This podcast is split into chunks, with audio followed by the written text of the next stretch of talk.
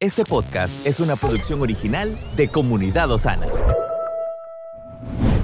Nuestra guía, dirección y seguridad se encuentran en hacer su voluntad. Por eso nos entrenamos en adoración, intercesión y la palabra profética más segura. Bienvenidos al mensaje de hoy. Es un privilegio poder estar una vez más compartiendo la palabra del Señor en el día de hoy. Y felices por todo lo que Dios está haciendo en medio de su iglesia en las naciones. Creo que en los próximos años vamos a ver el mayor despertar, pero también el mayor derramamiento del Espíritu Santo como nunca antes lo hemos visto. Yo creo, pero al mismo tiempo sueño con ver una iglesia madura, radiante, una iglesia gloriosa que avanza sin precedentes, una iglesia que no está amedrentada, sino una iglesia que entiende la autoridad que tiene en Cristo para hacer resplandecer la luz de Cristo en medio de las naciones. Al mismo tiempo, creo que todavía no hemos visto todo lo que Dios está queriendo manifestar, pero hacia eso vamos. Amén. Creo en el nombre de Jesús que van a haber cosas que se van a desatar que ni ojo ha visto, ni oído ha escuchado, ni han subido en corazón de hombre, pero que el Padre ya las ha preparado de antemano para aquellos que le aman. ¿Cuántos aman al Señor en este lugar? ¿Cuántos están deseosos de ver cosas que jamás hemos visto?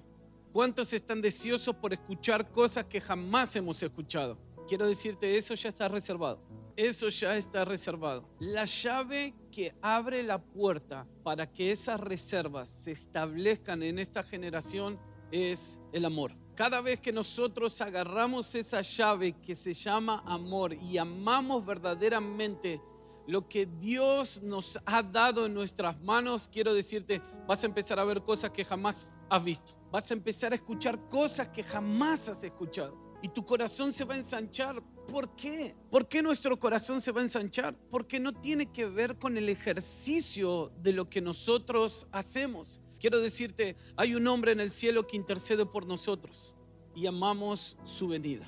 Amamos ver a ese Hijo de Dios viniendo sobre las nubes, montado en su caballo blanco, con una espada aguda que sale de su boca verlo con sus ojos como llamas de fuego, verlo con sus cabellos como blanca lana.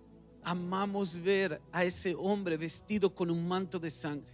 Amamos ver a ese hombre glorioso descender sobre las nubes. Y dice la palabra del Señor que todo ojo lo verá. Vamos en esta mañana con todo.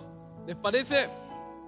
Todo ojo lo verá no solamente lo vamos a ver los que estemos aquí en las cuatro paredes, no solamente lo van a ver aquellos que dedicaron su vida a amar al Señor con desesperación hasta el final, no solamente vamos a verlo los que han cultivado amor y devoción en el secreto. La palabra de Dios dice que todo ojo le verá, todos lo van a ver todos lo van a ver. El que creyó hasta el fin lo va a ver, pero el que no creyó también lo va a ver, va a tener la oportunidad de verlo. Pero ¿cuál va a ser la respuesta? La respuesta que para aquellos que han permanecido fieles hasta el fin, cultivando amor y devoción, ese día va a ser glorioso. Pero para aquellos que lo rechazaron y lo verán en ese día, va a ser terrible. ¿Qué es lo que quiero hablarte en esta mañana, iglesia? Tenemos dos oportunidades de ver el regreso de Cristo. ¿Nos vamos a preparar para que ese regreso sea un día glorioso o nos vamos a preparar para que ese día sea terrible?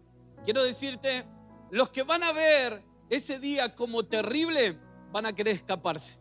Pero los que anhelan ver ese glorioso día van a estar clamando día y noche y van a estar diciendo, Maranata, ven Señor Jesús, Maranata, ven sobre la tierra. Esperamos a ese rey manso y humilde de corazón a que venga a reinar entre nosotros.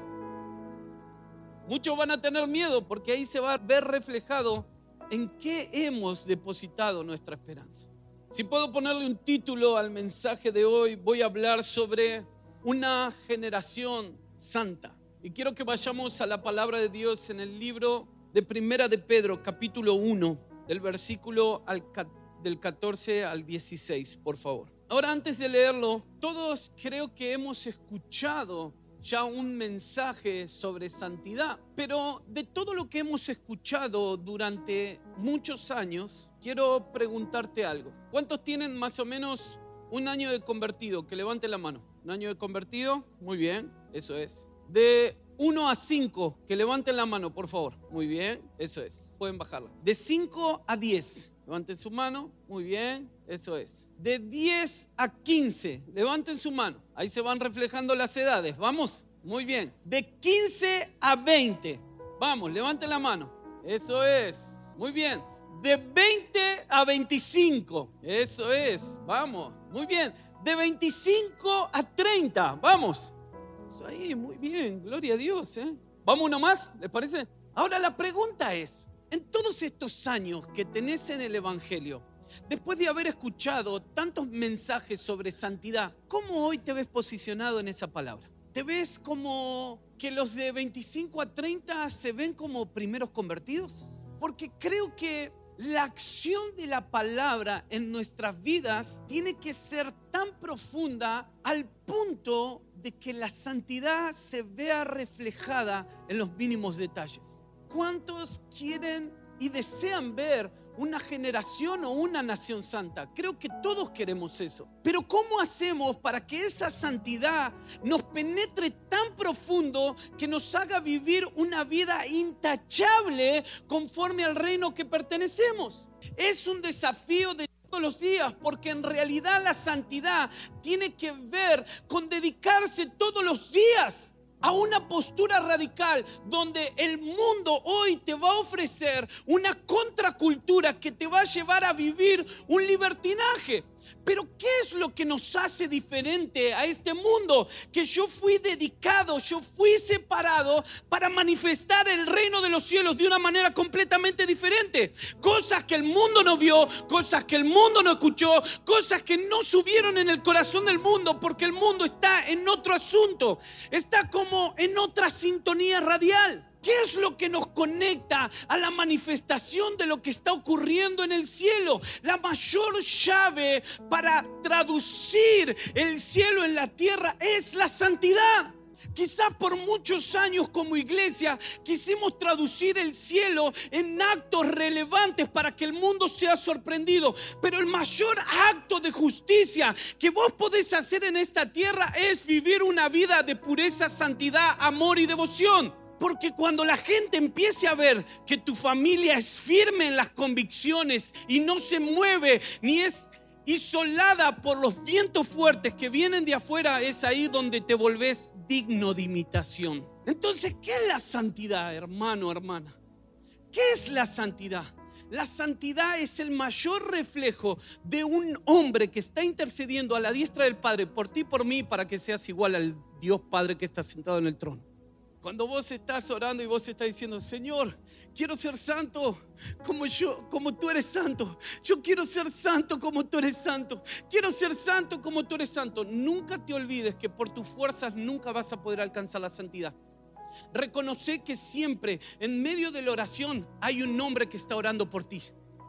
Mientras vos estás orando y estás diciendo, Señor, quiero ser santo como tú eres santo, quiero ser santo como tú eres santo. Hay un nombre que no ha parado de interceder por ti, por mí, hace más de dos mil años, con gemidos indecibles, y está diciendo, Señor, no permitas que su fe falle, porque Él va a ver tu gloria, Él va a ver tu santidad, Él va a ser traspasado por tu persona. No te olvides que hay un nombre en el cielo que intercede por ti. Ahora, eso te permite a que volverte una persona exacta en esta generación, que no erra al blanco. Una persona que es verdadera en todos sus caminos. Miren lo que dice la palabra de Dios.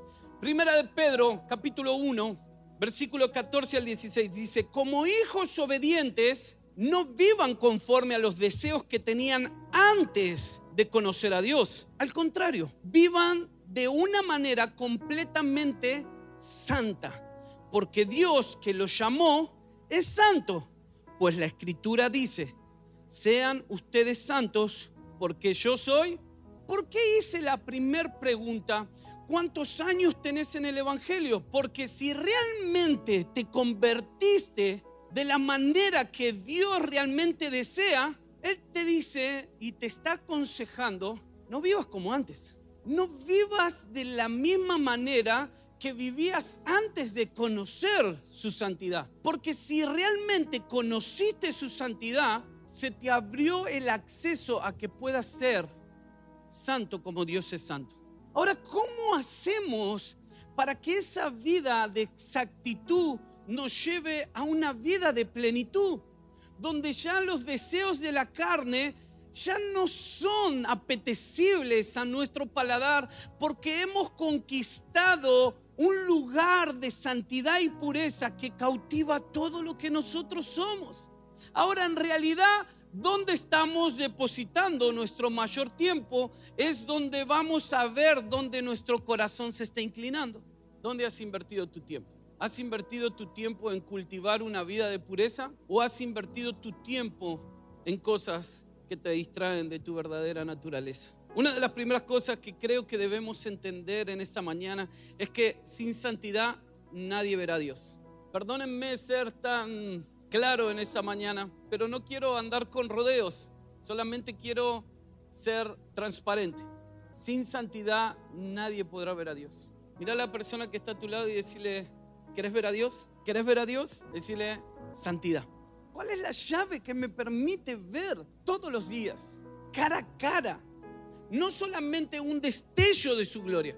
Quiero decirte, lo que hoy vivenciamos todos los días con el Señor, cada vez que algo del cielo se manifiesta, es solamente un destello de su gloria. Pero no es toda la gloria pura como nos gustaría ver. Porque quiero decirte, si Dios llena la casa con su gloria, nadie estaría en pie. Si Dios llena la casa con su gloria, el movimiento de arrepentimiento entre nosotros sería tan evidente que no podríamos escapar. ¿Qué hemos sentido todo este tiempo?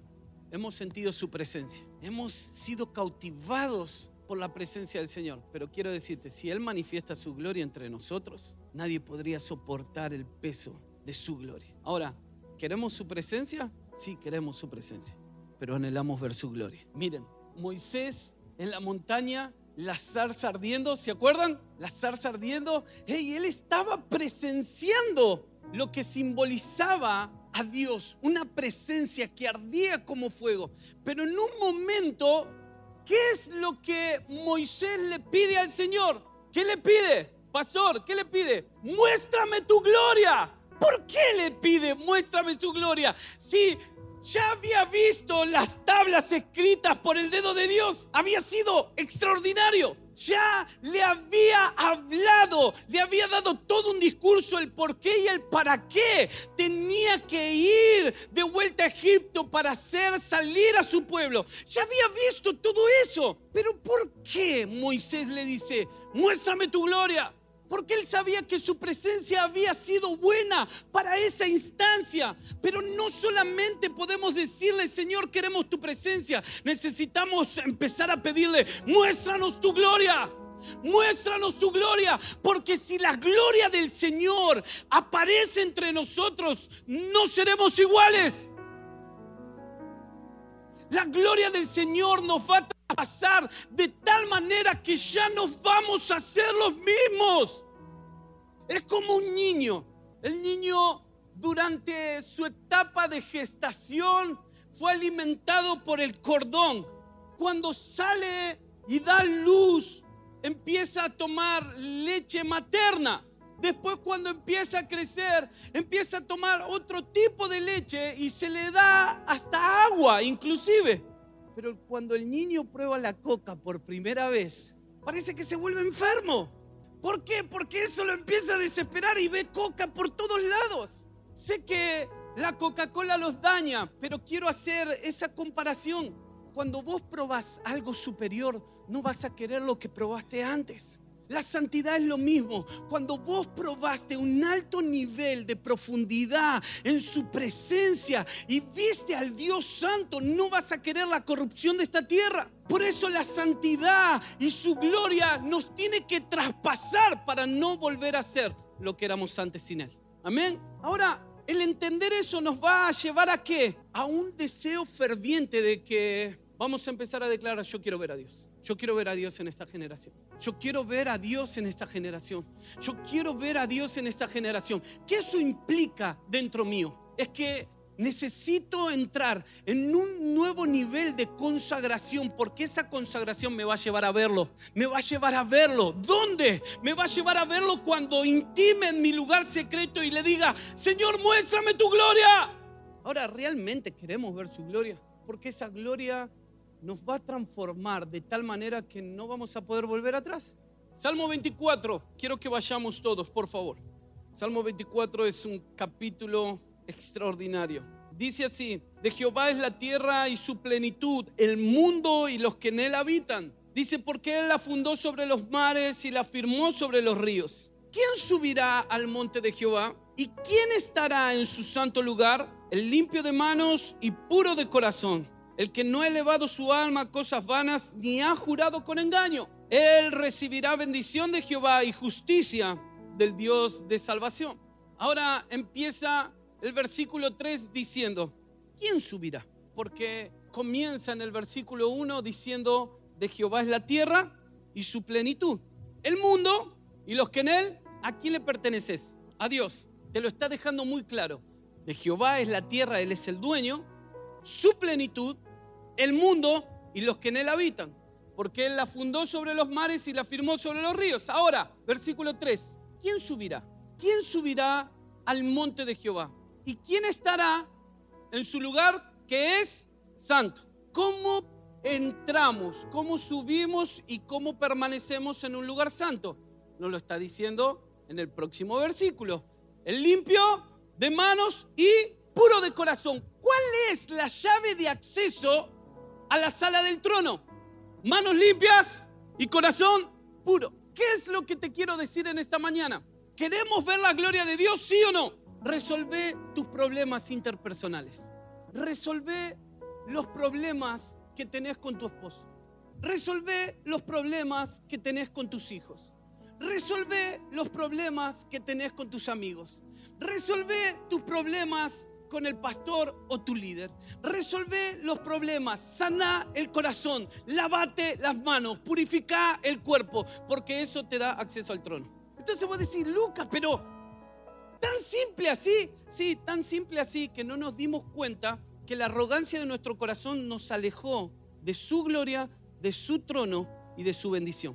Entonces, ¿qué hemos estado viviendo todo este tiempo?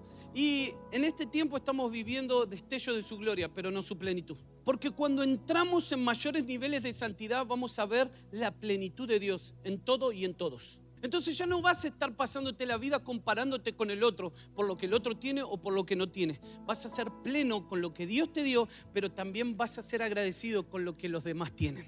Amén. Entonces, una vez estaba leyendo este pasaje y me saltó limpio de manos y puro de corazón, el que sube al santo lugar y el que permanece ahí. ¿Y cuál es el resultado de permanecer con las manos limpias y el corazón puro? El mayor resultado es que vamos a recibir bendición de lo alto. Cuando nosotros estamos esperando recibir bendición de la tierra, Dios está queriendo manifestar bendición de lo alto y justicia de lo alto. Cuando querramos establecer justicia propia, quiero decirte, esa va a ser tu recompensa.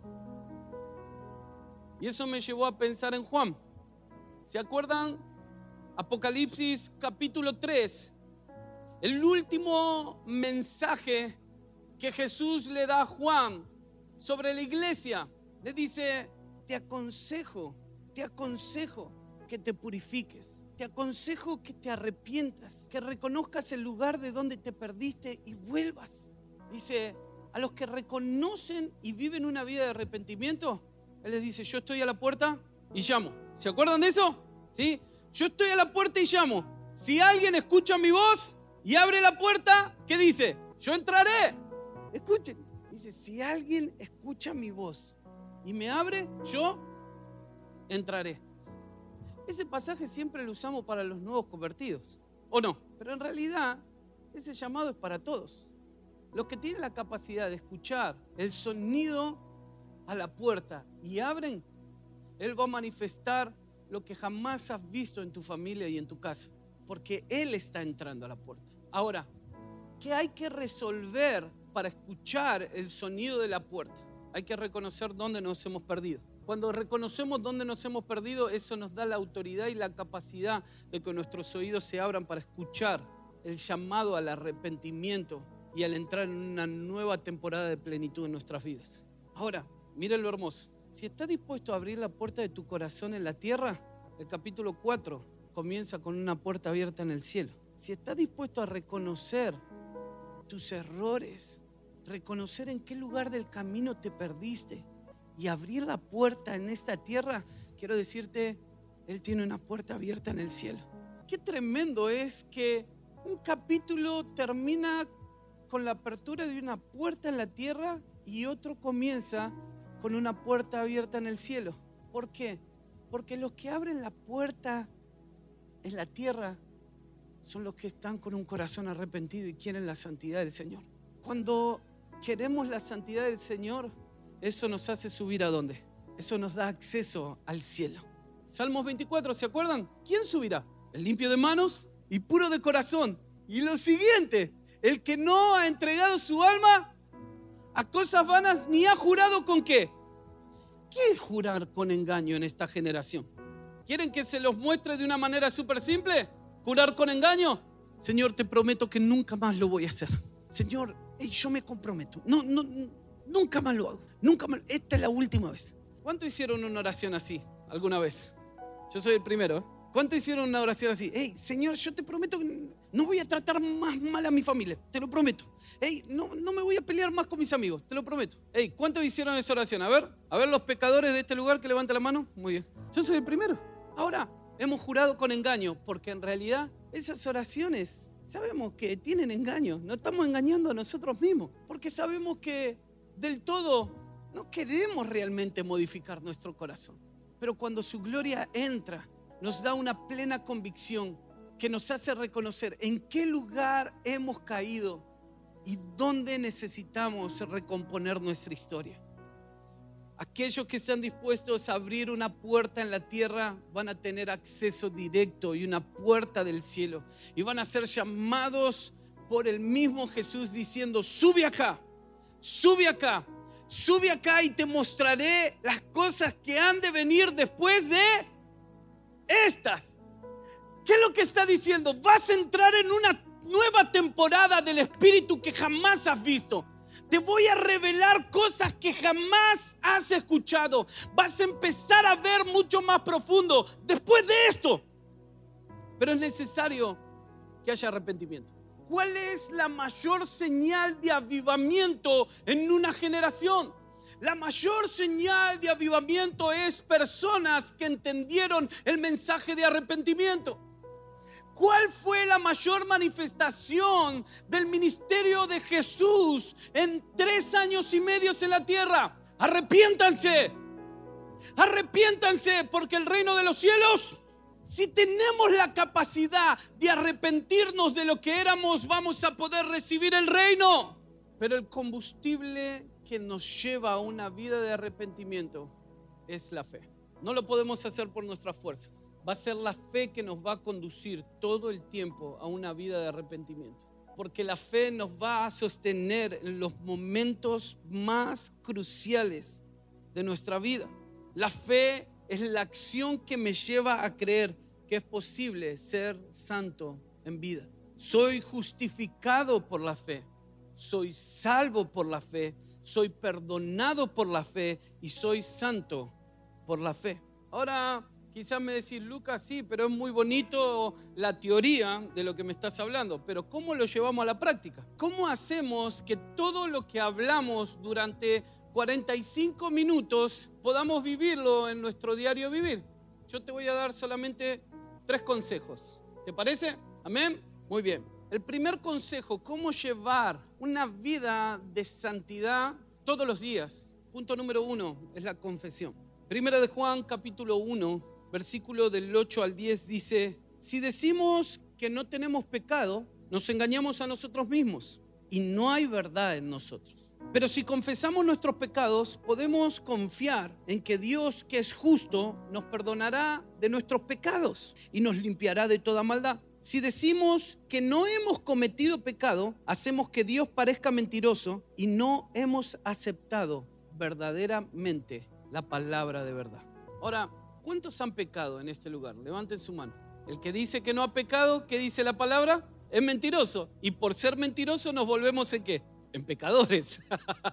Ahora, el que reconoce su miseria va a reconocer la necesidad de ayuda. El que no reconoce su miseria nunca va a poder reconocer la grandeza de lo que Dios puede hacer con cada uno de nosotros.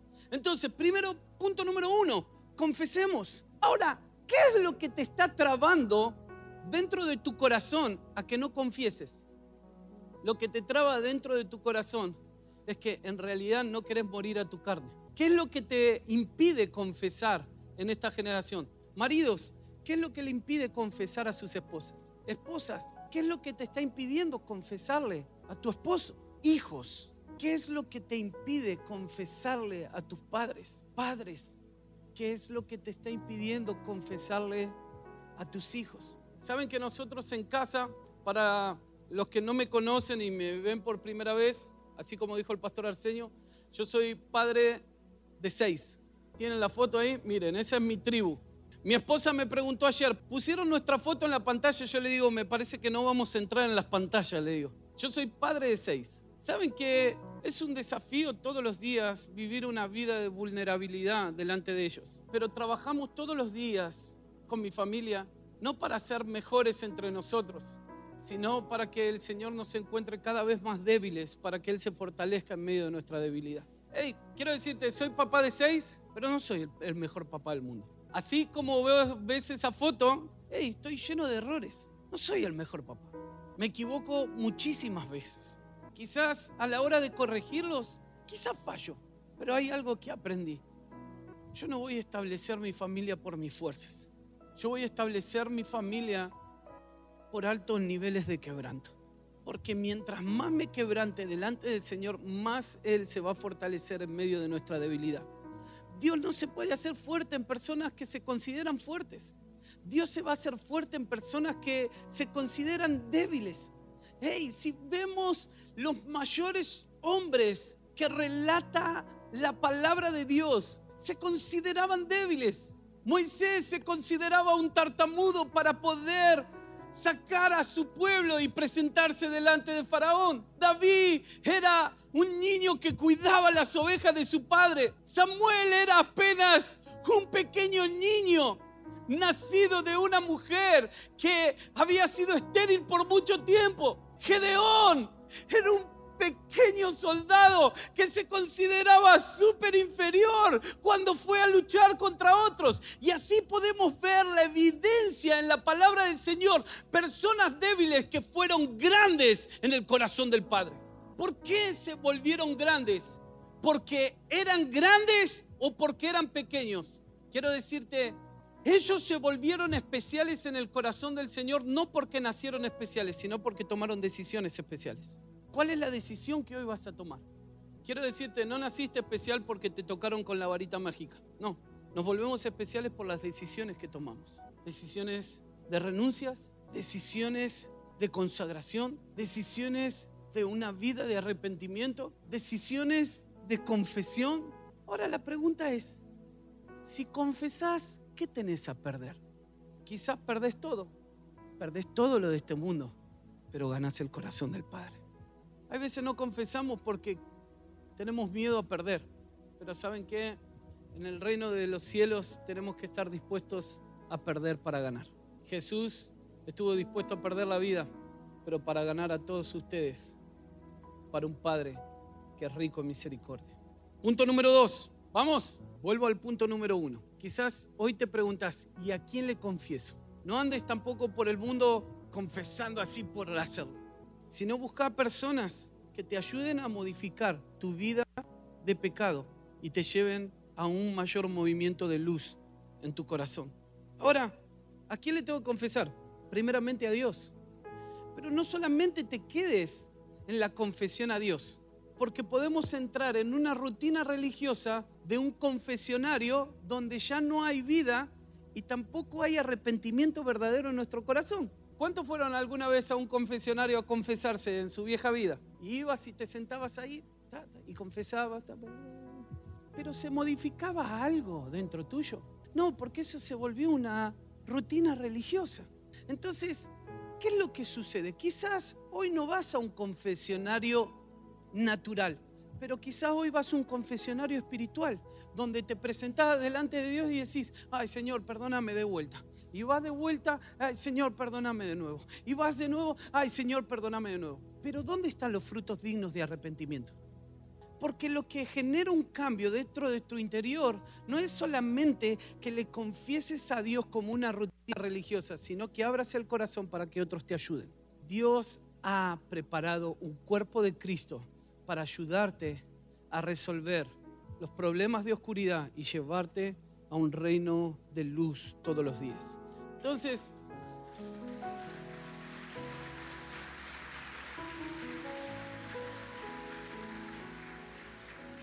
confesale a Dios, busca un líder, busca un líder que te ayude a entrar en una vida de progresión que te lleve a un mayor tiempo de alumbramiento. Busca a tus padres, busca personas que te acompañen a vivir en una vida de confesión constante. ¿Saben qué?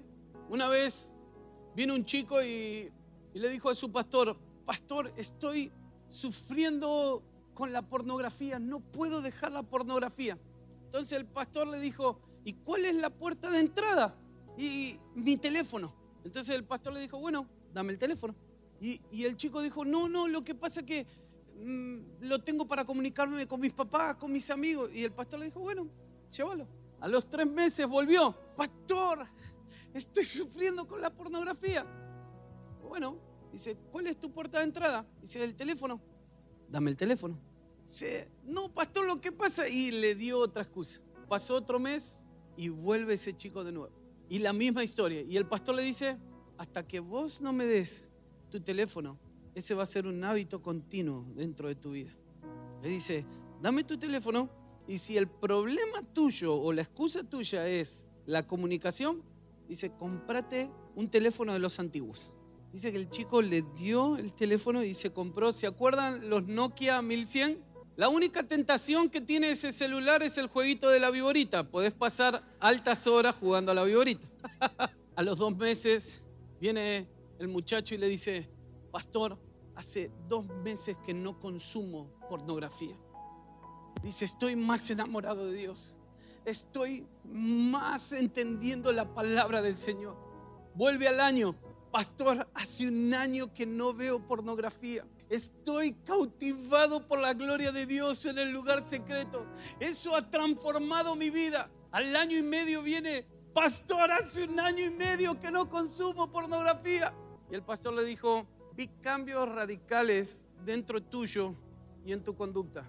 Toma, acá tenés el teléfono. Y ese joven le dijo, no lo quiero más. Porque en este teléfono yo tengo todo lo que necesito. Y él es más que suficiente para mí.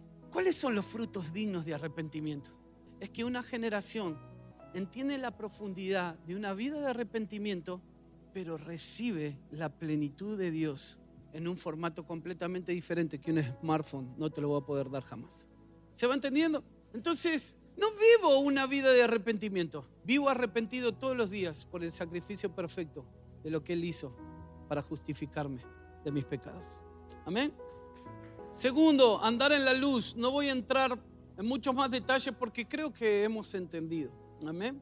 Segundo, andar en la luz. Quiero que anoten el libro de Mateo capítulo 5, versículo del 14 al 16. Lo voy a leer rápido. Dice, ustedes son la luz del mundo. Una ciudad en lo alto de un cerro no puede esconderse, ni se enciende una lámpara para ponerla debajo de un cajón. Antes bien, se la pone en lo alto para que alumbre a todos los que están en la casa. Del mismo modo, procuren ustedes que su luz brille delante de la gente, para que viendo el bien que ustedes hacen, todos alaben al Padre que está en el cielo. No quiero ser redundante en lo que veníamos hablando, pero hay un fuego que el Señor depositó dentro de tu corazón que no lo vas a poder esconder. Ahora, tu vida de coherencia te va a llevar a que sea expuesta y colocada en lo más alto, porque el mayor reflejo de una vida de santidad es que cuando la gente te vea, lo van a ver a Él. No nos van a ver a nosotros, lo van a ver a Él. Y en todo el Padre va a ser glorificado. ¿Por qué?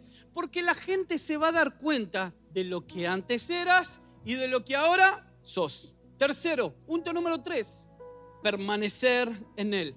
Dice el libro de Juan capítulo 15, versículo del 3 al 4, dice, ustedes ya están limpios por las palabras que les he dicho. Sigan unidos a mí como yo sigo unido a ustedes. Una rama no puede dar uvas de sí misma si no está unida a la vid. De la misma manera, ustedes no pueden dar fruto si no permanecen en mí. ¿Cuántos quieren ver avivamiento en Nicaragua? Yo creo que todos queremos avivamiento. Pero el primer avivamiento que podemos empezar a experimentar es un avivamiento de profundidad, desechando las malas obras de nuestra vida y empezando a generar combustión desde el lugar secreto. ¿Por qué? Porque si hoy el avivamiento llega, no sé si nosotros vamos a estar preparados para enterrar un Ananías y una Zafira. ¿Vamos de vuelta? Quiero decirte, ¿se acuerdan lo que hablé de la gloria? ¿No es cierto? Estamos experimentando su presencia, pero si su gloria aparece entre nosotros, quiero decirte, eso se va a llevar mucha gente. Lucas, ¿qué me estás diciendo? ¿Que Dios va a matar a gente? No, no, tu vida de pecado te va a condenar a sí misma. Dios es santo, Dios es santo. Y tu vida de pecado no va a modificar su carácter. Por eso Él está extendiendo misericordia. ¿Qué es lo que te estoy queriendo decir? Aprovecha el tiempo que te queda. Confesemos confesemos, confesemos, aprovecha para confesar. Mientras podemos confesar, confesemos. Confesemos todo lo que tengamos que confesar en esta generación. Aprovechemos el tiempo porque después va a ser demasiado tarde. ¿Qué es lo que te estoy queriendo decir? No te estoy dando un ultimátum, te estoy contando lo que va a suceder. Para los que esperan en pureza y en santidad, cuando el Señor venga, ese va a ser un día glorio, glorioso. Pero para los que vivieron una vida de ignorancia y una vida de corrupción, va a ser terrible. Aprovechemos. Dice la palabra del Señor que Él renueva su misericordia a cada mañana. No pierdas tiempo, no pierdas tiempo, porque cuando su gloria venga sobre la tierra en avivamiento, no va a venir como el avivamiento que nosotros concebimos. Quiero decirte, lo que viene sobre la tierra, avivamiento, hey, nunca lo vamos a poder ver en la historia. Nunca lo hemos visto en la historia. Quizás nosotros entendemos por avivamiento, por hablar en lengua, poder del Espíritu Santo. Hey, quiero decirte, lo que viene es aún mayor. No lo hemos visto, no lo hemos escuchado y tampoco ha subido a nuestro corazón. Eso es lo que viene. Eso es lo que viene. Eso es lo que ha de venir. Entonces preparémonos, purifiquémonos, ya somos purificados por medio de su palabra. Aprovechemos el tiempo, confesemos, vivamos una vida de confesión todos los días. Andemos en la luz todo el tiempo, pero por sobre todo permanezcamos en su presencia. Amén. Voy a hacer un llamado en esta mañana. Aquellos, voy a llamar a aquellos que quieren vivir un mayor nivel de pureza y de santidad en esta generación y que sean contados como justicia en esta tierra, yo les voy a pedir a que puedan pasar acá adelante. El segundo llamado que voy a hacer, les voy a repetir el primero. Todos aquellos que quieran vivir una vida mayor de pureza extrema en esta generación y sean contados como justos en la tierra, pasen acá adelante. Segundo, el segundo llamado que voy a hacer es para aquellas personas que reconocen que ya no pueden permanecer sin Él, yo les voy a pedir que se acerquen aquí adelante. Con esto vamos a terminar. Para los que se quedaron sentados, les voy a leer un pasaje. Juan capítulo 1, versículo del 8 al 10 dice así, si decimos que no tenemos pecado, nos engañamos a nosotros mismos y no hay verdad en nosotros. Pero si confesamos nuestros pecados, podemos confiar que Dios, que es justo, perdonará nuestros pecados. Cuando yo hice el llamado para vivir a una vida de mayor pureza y de más santidad, todos se tendrían que haber parado y todos se tendrían que haber venido. ¿Saben por qué? Porque todos somos pecadores. ¿Saben qué? Todos necesitamos de entrar en un nuevo nivel de pureza. Quiero decirte, porque te quedaste en tu silla, no sos más que ellos. Y perdóname si te ofende lo que te estoy diciendo, pero yo quiero encontrarme débil en su corazón. Los que van a cambiar la historia de una nación son los que se consideran personas débiles. Porque quiero decirles, abran los ojos por un momento. No lo vamos a poder hacer con nuestra fuerza, gente. Aunque querramos, aunque tengamos todo el anhelo de nuestro corazón, no lo vamos a poder hacer con nuestras propias fuerzas. Aunque querramos ir con espada, aunque querramos ir con pancartas, aunque querramos transformar todo, no lo vamos a poder hacer. Necesitamos a Dios. La palabra es tan fiel cuando dice, si mi pueblo que se llama por mi nombre se humillare, orare, ¿y qué dice? Y se convierta en sus malos caminos.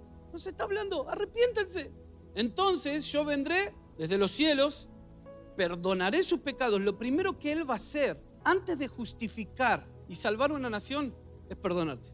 Jesús en el ejercicio de milagros, prodigios y maravillas, lo primero que hacía no era sanar, sino era perdonar. La sanidad es una consecuencia de tu confesión. ¿Queremos que Dios sane Nicaragua? Empecemos por nosotros. y confesemos nuestros errores. ¿Realmente querés ver esta nación transformada? Hey, empecemos nosotros. Hey, Señor, perdona mis pecados primero, para que la consecuencia de la sanidad de la tierra sean familias arrepentidas, sean corazones consagrados, sea un movimiento del Espíritu que nos lleve a una vida de mayor amor y devoción sobre la tierra. ¿Cuántos quieren vivir un mayor nivel de santidad y pureza en esta generación? Yo lo quiero, yo lo quiero, Señor, empieza por mí, empieza por mi casa, empieza por mis hijos. Yo no quiero juzgar lo que Argentina está haciendo mal, yo quiero ser juzgado primero. Porque si hay un corazón sincero que clama, Dios va a venir sobre la tierra. ¿Qué es Maranata? Maranata no es solamente un mensaje. Maranata es esto.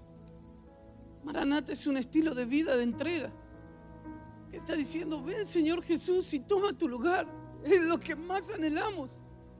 Quizás podemos tener un mayor entendimiento en una vida escatológica de lo que es Maranata, de cómo será su venida, pero podemos empezar a proclamar su venida con pequeños actos de justicia que van a revestir a la novia y que traen arrepentimiento sobre una nación.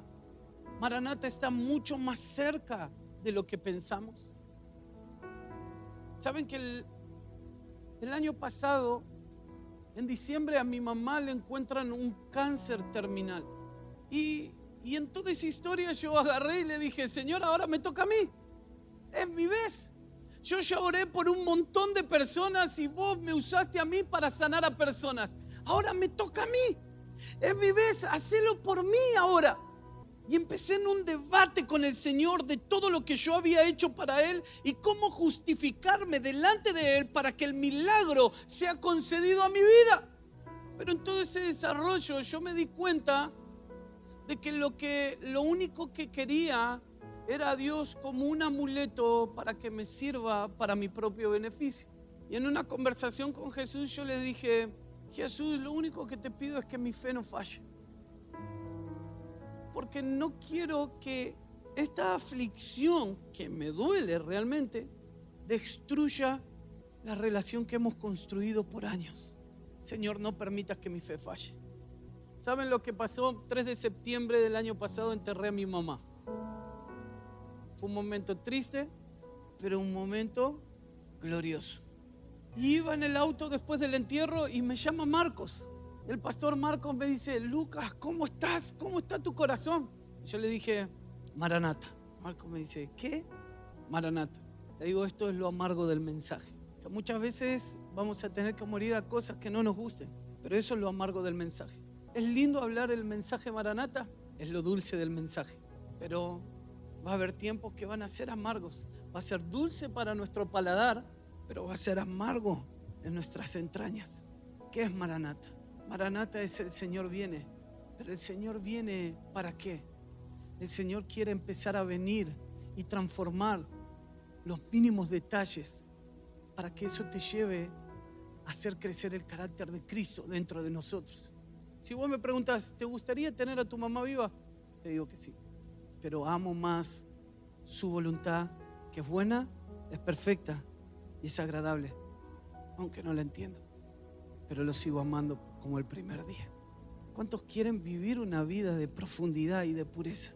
Empieza por nosotros. El ven Señor Jesús son pequeños actos de justicia que van a generar una transformación en esta nación.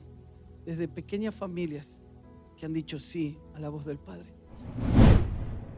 Estamos en tu plataforma favorita. Recuerda que puedes escucharnos en Spotify, Apple Podcast, Amazon Music y Google Podcast.